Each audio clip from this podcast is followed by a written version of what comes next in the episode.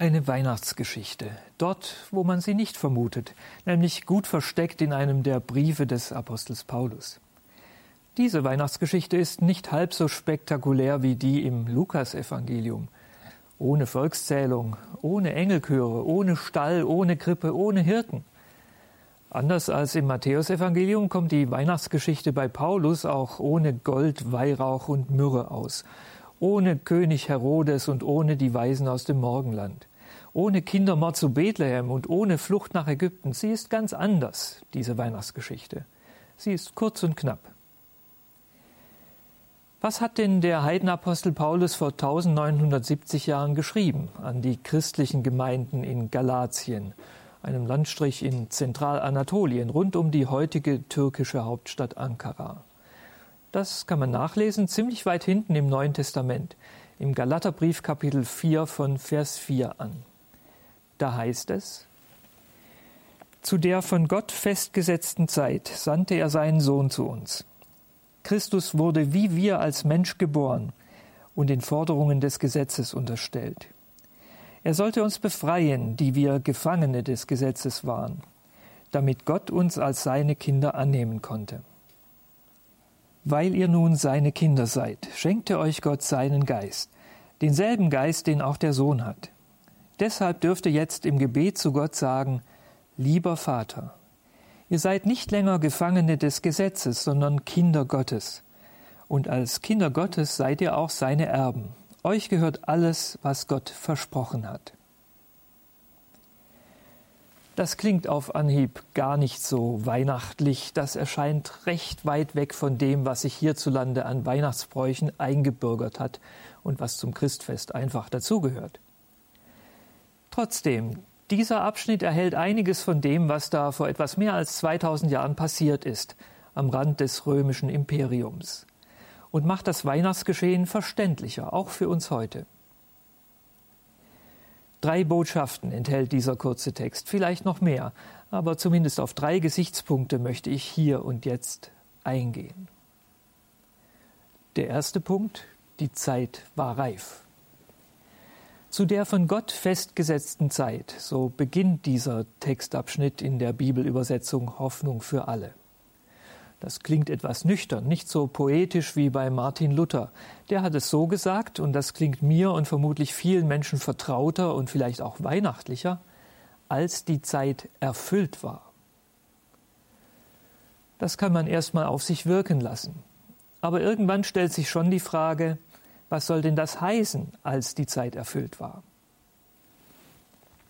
Vielleicht kann man es sich vorstellen wie bei einem Hefeteig. Das ist bei uns zu Hause die Domäne meiner Frau als Bäckerstochter. Wir haben so eine Teigschüssel aus Plastik. Wenn meine Frau einen Hefeteig angesetzt und kräftig geknetet hat, dann packt sie ihn in die Schüssel, Deckel drauf und dann muss der Teig gehen. 20 Minuten, eine halbe Stunde oder noch länger. Irgendwann sagt es dann plopp. Der Deckel springt auf, wird hochgedrückt vom Teig und von dem Kohlendioxid, das die Hefe in diesem Teig freigesetzt hat. Plopp. Und dann wissen wir, jetzt ist es soweit. Jetzt kann der Teig weiterverarbeitet werden. Jetzt kann man ihn formen zu einem Zopf oder zu einem Kranz oder zu Wegmännern oder zu Stütchen, ganz egal. Und dann ab in den Ofen. Jetzt kann man ihn backen. Die Zeit war erfüllt damals in der Antike, in der Regierungszeit des römischen Kaisers Augustus. Vielleicht so erfüllt, wie die Teigschüssel nach einiger Zeit voll ist, erfüllt mit dem aufgegangenen Hefeteig, zum Platzen voll, zum Ploppen voll. Die Zeit war reif für Weihnachten. Woher wusste Gott eigentlich, dass genau diese Zeit reif war? Warum war die Zeit nicht 200 Jahre früher reif? Oder erst 500 Jahre später? Ich weiß es nicht genau. Gott hat seine eigene Zeitrechnung, sein eigenes Timing. Aber ich habe zumindest eine bestimmte Vermutung. Warum war die Zeit damals reif? Weil mit Augustus, dem Adoptivsohn von Julius Caesar, ein Mann an die Spitze des römischen Weltreiches gekommen war, der hat für sich in Anspruch genommen, er ist der Friedensbringer, der Friedefürst. Und was für einer. Augustus hat zwischen Gibraltar und dem Kaspischen Meer für Ruhe und Ordnung gesorgt. Mit eiserner Faust und Militärstiefeln zwar, mit roher Gewalt, aber immerhin. Pax Romana, der sprichwörtliche römische Friede. Und nun wird in einer entlegenen Provinz dieses römischen Weltreiches ein Kind geboren, mit dem sich noch höhere Erwartungen verknüpfen als mit dem römischen Kaiser. Da gab es eine damals schon 700 Jahre alte Weissagung des Propheten Jesaja. Der zufolge trägt dieses Kind die Beinamen wunderbarer Ratgeber, starker Gott, ewiger Vater, Fürst des Friedens. Und seine Herrschaft soll groß sein, und der Friede, den dieses Kind bringt, soll niemals enden. Was für ein Kontrast. Dort der römische Kaiser, der sich etwas darauf eingebildet hat, dass in Rom unter seiner Herrschaft die Ziegelbauten verschwunden sind und alles mit edlem Marmor verkleidet wurde. Augustus hat den Römern Wohlstand und Stabilität beschert, allerdings auf Kosten all der beherrschten Völker an den Rändern seines Reiches. Und auf der anderen Seite ist da ein Wickelkind in einem ärmlichen Viehunterstand, Kind bescheidener Leute. Aber dafür feiert der ganze himmlische Hofstaat seine Geburt. Und wer darf mitfeiern? Menschen, die vom römischen Frieden herzlich wenig hatten, an denen auch das römische Wirtschaftswunder vorbeigegangen ist. Schafhirten sind die ersten Zeugen dieser Zeitenwende. Gott hat schon Humor, ist mein Eindruck. Warum war die Zeit gerade damals reif? Weil zu keiner anderen Zeit die Geburt des Sohnes Gottes so aufgeladen gewesen wäre mit politischer Bedeutung. Einige Jahre vorher war die Herrschaft des Augustus noch nicht so gefestigt. Einige Jahre später war sein Anspruch, ein Friedensreich zu regieren, bereits angeknabbert durch kriegerische Konflikte an den Grenzen. Aber zu dieser bewussten Zeit, in dieser weltpolitischen Lage hat alles genau gepasst. Ein römisches Kaisertum, das sich mächtig aufgeplustert hat, das göttergleiche Verehrung gefordert hat und seine Kontrolle mit Geschick und allerlei Zwangsmitteln aufrechterhalten hat. Ein jüdisches Volk, das den römischen Stiefel im Nacken gespürt und sich umso drängender nach Befreiung gesehnt hat.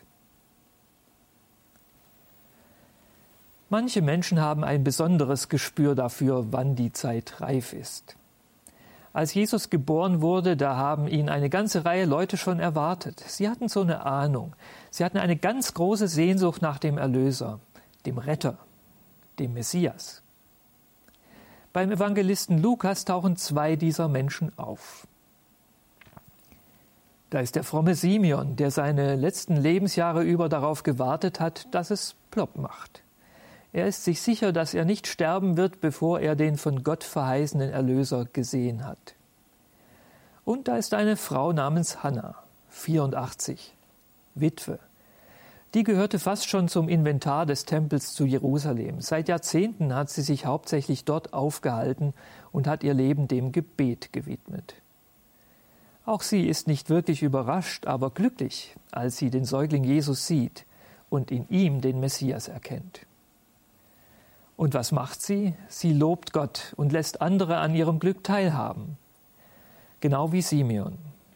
Der hat nicht nur begriffen, dass die Zeit erfüllt war, der kann jetzt auch sagen, sein Leben ist erfüllt. Er ist am Ziel seiner Sehnsüchte. Ich kenne ein paar Menschen, denen geht es heute ganz ähnlich. Sie warten sehnsüchtig darauf, dass Gott wieder mit seiner ganzen Macht und Herrlichkeit in unsere Welt hineinleuchtet wie damals vor etwas mehr als 2000 Jahren.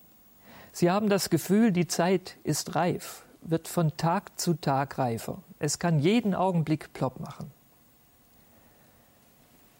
Ich denke an einzelne Leute in meinem weiteren Bekanntenkreis, die sind so innig mit Gott verbunden, die leiden mit Gott mit. Es kann doch zum Beispiel nicht endlos so weitergehen mit dem Elend der Völker im Nahen und Mittleren Osten. Das ist es doch nicht, was Gott will. Gott hat Gutes mit seinen Geschöpfen im Sinn. Und wenn Gott dann erkennbar eingreift, wenn er sich als der souveräne Herrscher der Welt erweist, dann jubeln diese Freunde Gottes mit. Da kann dann jeder Tag Weihnachten werden. Nun war ja schon Bescherung, aber wenn ich mir etwas wünschen könnte, dann wäre es etwas von diesem Gespür für Gottes Zeit. Etwas von dem barmherzigen Blick, mit dem Gott auf die vielerorts geschundene Menschheit schaut.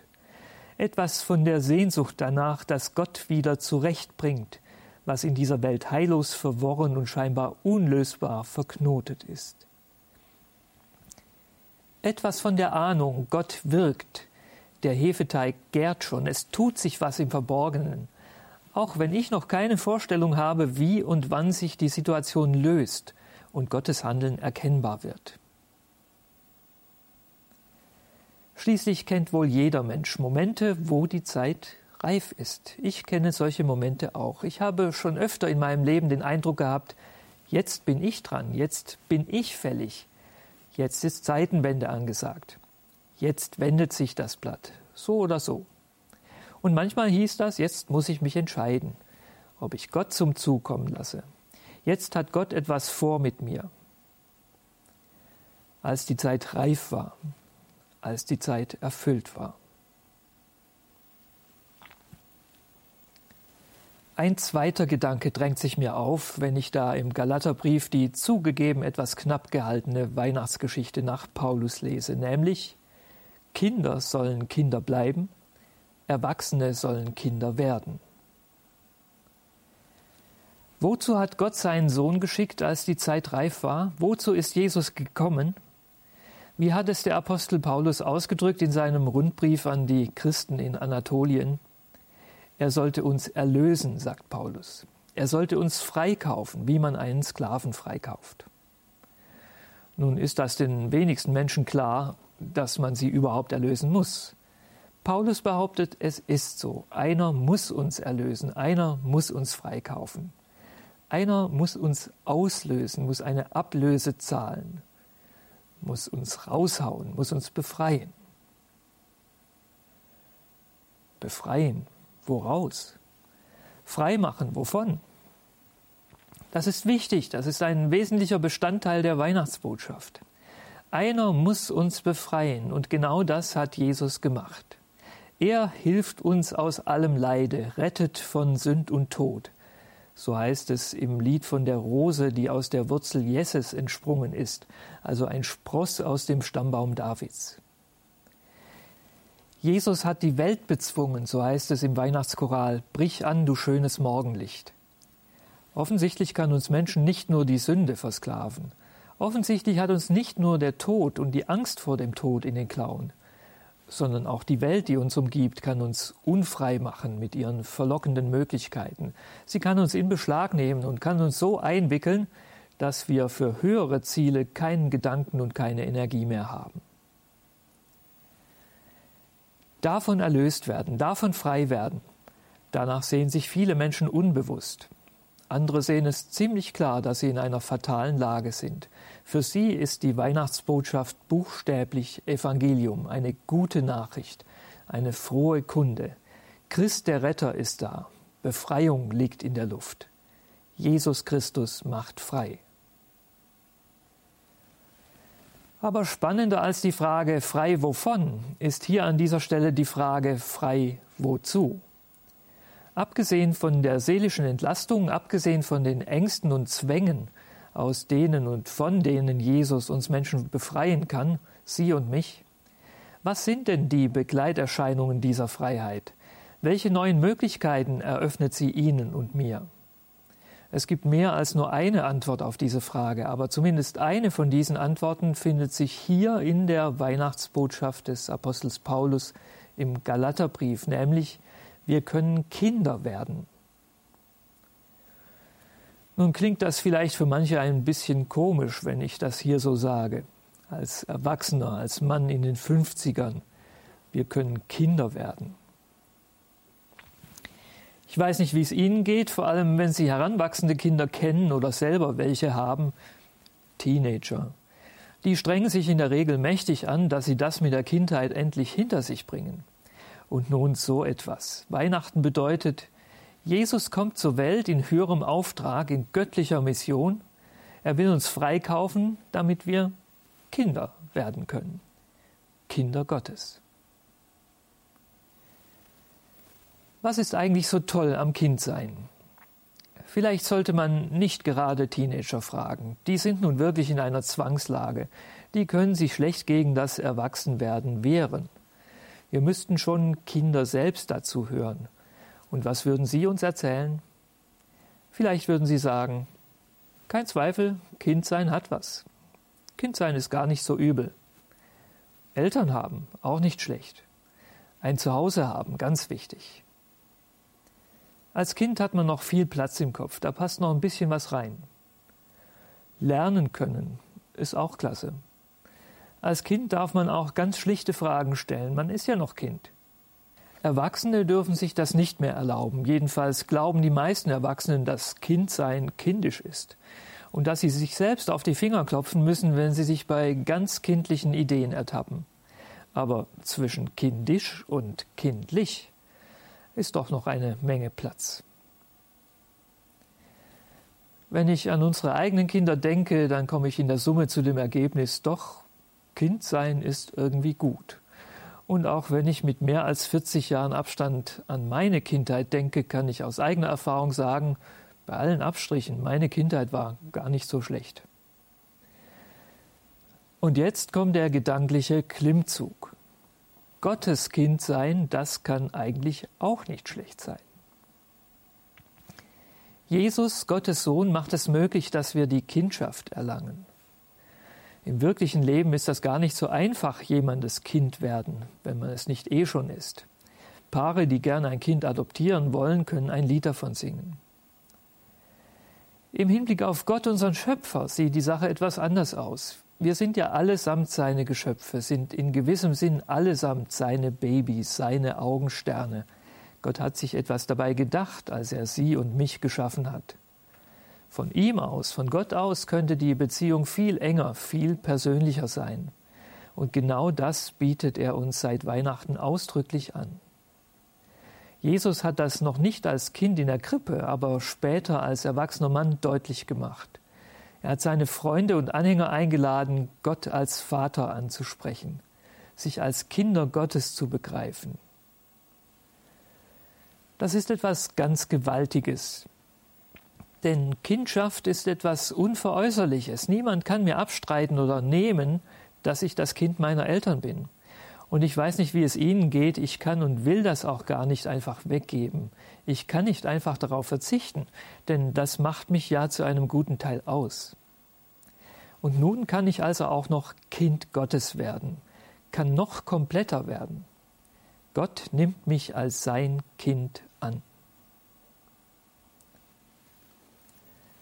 Kinder können Kinder bleiben, auch wenn sie erwachsen werden. Kinder Gottes.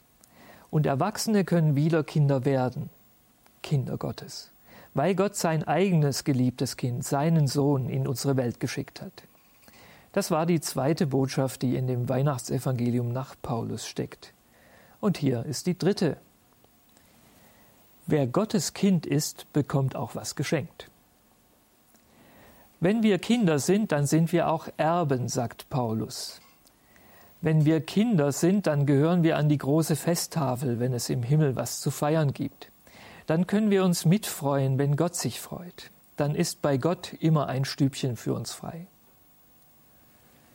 Wenn Sie wollen, können Sie sich das wirklich so vorstellen wie bei einer Familie. Wenn sich Gäste zu Besuch anmelden, da kann es schon mal sein, es passt gerade nicht oder es ist kein Platz da. Aber für die eigenen Kinder gibt es in einer Familie normalerweise immer ein freies Bett. Ich habe es bei meinen Eltern nie erlebt, dass die gesagt hätten, du darfst jetzt aber nicht kommen, frag in zwei Wochen wieder nach. Und ich kann heute noch jederzeit bei meiner Mutter anklingeln. Kinder Gottes gehören dazu. Jesus hat seinen Schülerinnen und Schülern gegenüber immer wieder von den vielen Wohnungen im Haus seines Vaters gesprochen, der ja auch ihr Vater ist. Das ist genau dieses Bild. Das Bett ist bezogen, du bist jederzeit willkommen. Und Kinder Gottes bekommen etwas geschenkt. Kinder Gottes sind erbberechtigt, dürfen sich Hoffnungen machen. Wenn wir uns jetzt mal überlegen, Gott ist ja auch sonst nicht gerade knausrig. Gott beschenkt uns Menschen ja sowieso schon, die Guten und die Bösen, unterschiedlos. Wir leben sowieso alle von Gottes Freundlichkeit und Geduld. Aber Sie können sich bestimmt vorstellen, dass Gott mit seinen Kindern dann doch noch mal ein bisschen anders umgeht als mit Leuten, die sich überhaupt nicht um ihn scheren. Kinder Gottes werden reich beschenkt von Gott, hier schon, jetzt in diesem Leben. Vielleicht nicht mit Computerspielen oder mit Goldkettchen. Gott muss uns ja nicht mit Sachen beschenken, die man ohnehin in jedem Einkaufstempel bekommt. Ich bin mir ziemlich sicher, Gott hat ganz andere Geschenke auf Lager, Gaben, die unbezahlbar sind, die sich kein Mensch von sich aus leisten könnte. Und obendrein wartet auf Kinder Gottes am Ende der Zeiten ein großes Erbe. Da wird etwas verteilt und die Kinder kriegen ihr Teil davon ab. Und das alles erst seit Weihnachten. Vorher war das anders geregelt. Vorher war das mit dem Kind Gottes sein auch schon möglich, aber viel schwieriger. Ihr seid Kinder des Herrn eures Gottes, so hat es Mose 1300 Jahre vor Jesus an der Schwelle zum verheißenen Land dem Volk Israel gesagt. Und direkt anschließend steht im fünften Buch Mose Kapitel 14 eine schier endlose Litanei von Verboten und noch mehr Geboten. Das hat der Apostel Paulus gemeint mit den Forderungen des Gesetzes, denen grundsätzlich alle Menschen unterworfen sind. Auch Jesus, der Sohn Gottes, der Sohn der Maria. Aber Jesus hat uns den Weg geebnet, dass wir Gottes Kinder werden können. Seither dürfen im Prinzip alle Menschen Vater zu Gott sagen und müssen nicht mehr Gefangene des Gesetzes sein, sondern können mit Gott in enger familiärer Gemeinschaft leben, ohne Furcht, aber voll Vertrauen. So viel zu dieser merkwürdigen kurzen Weihnachtsgeschichte im Galaterbrief und den drei Botschaften, die sie enthält. Die Zeit war reif für Weihnachten und vielleicht ist sie oder wird sie in den nächsten Tagen wieder reif für einzelne Menschen, vielleicht auch für uns alle. Kinder sollen Kinder bleiben, Erwachsene sollen Kinder werden, Kinder Gottes. Gottes Kind sein lohnt sich. Kinder haben Aussicht auf ein großes Erbe und Kinder Gottes werden schon hier und jetzt beschenkt. Dass Sie das in diesen Tagen erleben, das wünsche ich Ihnen. Amen.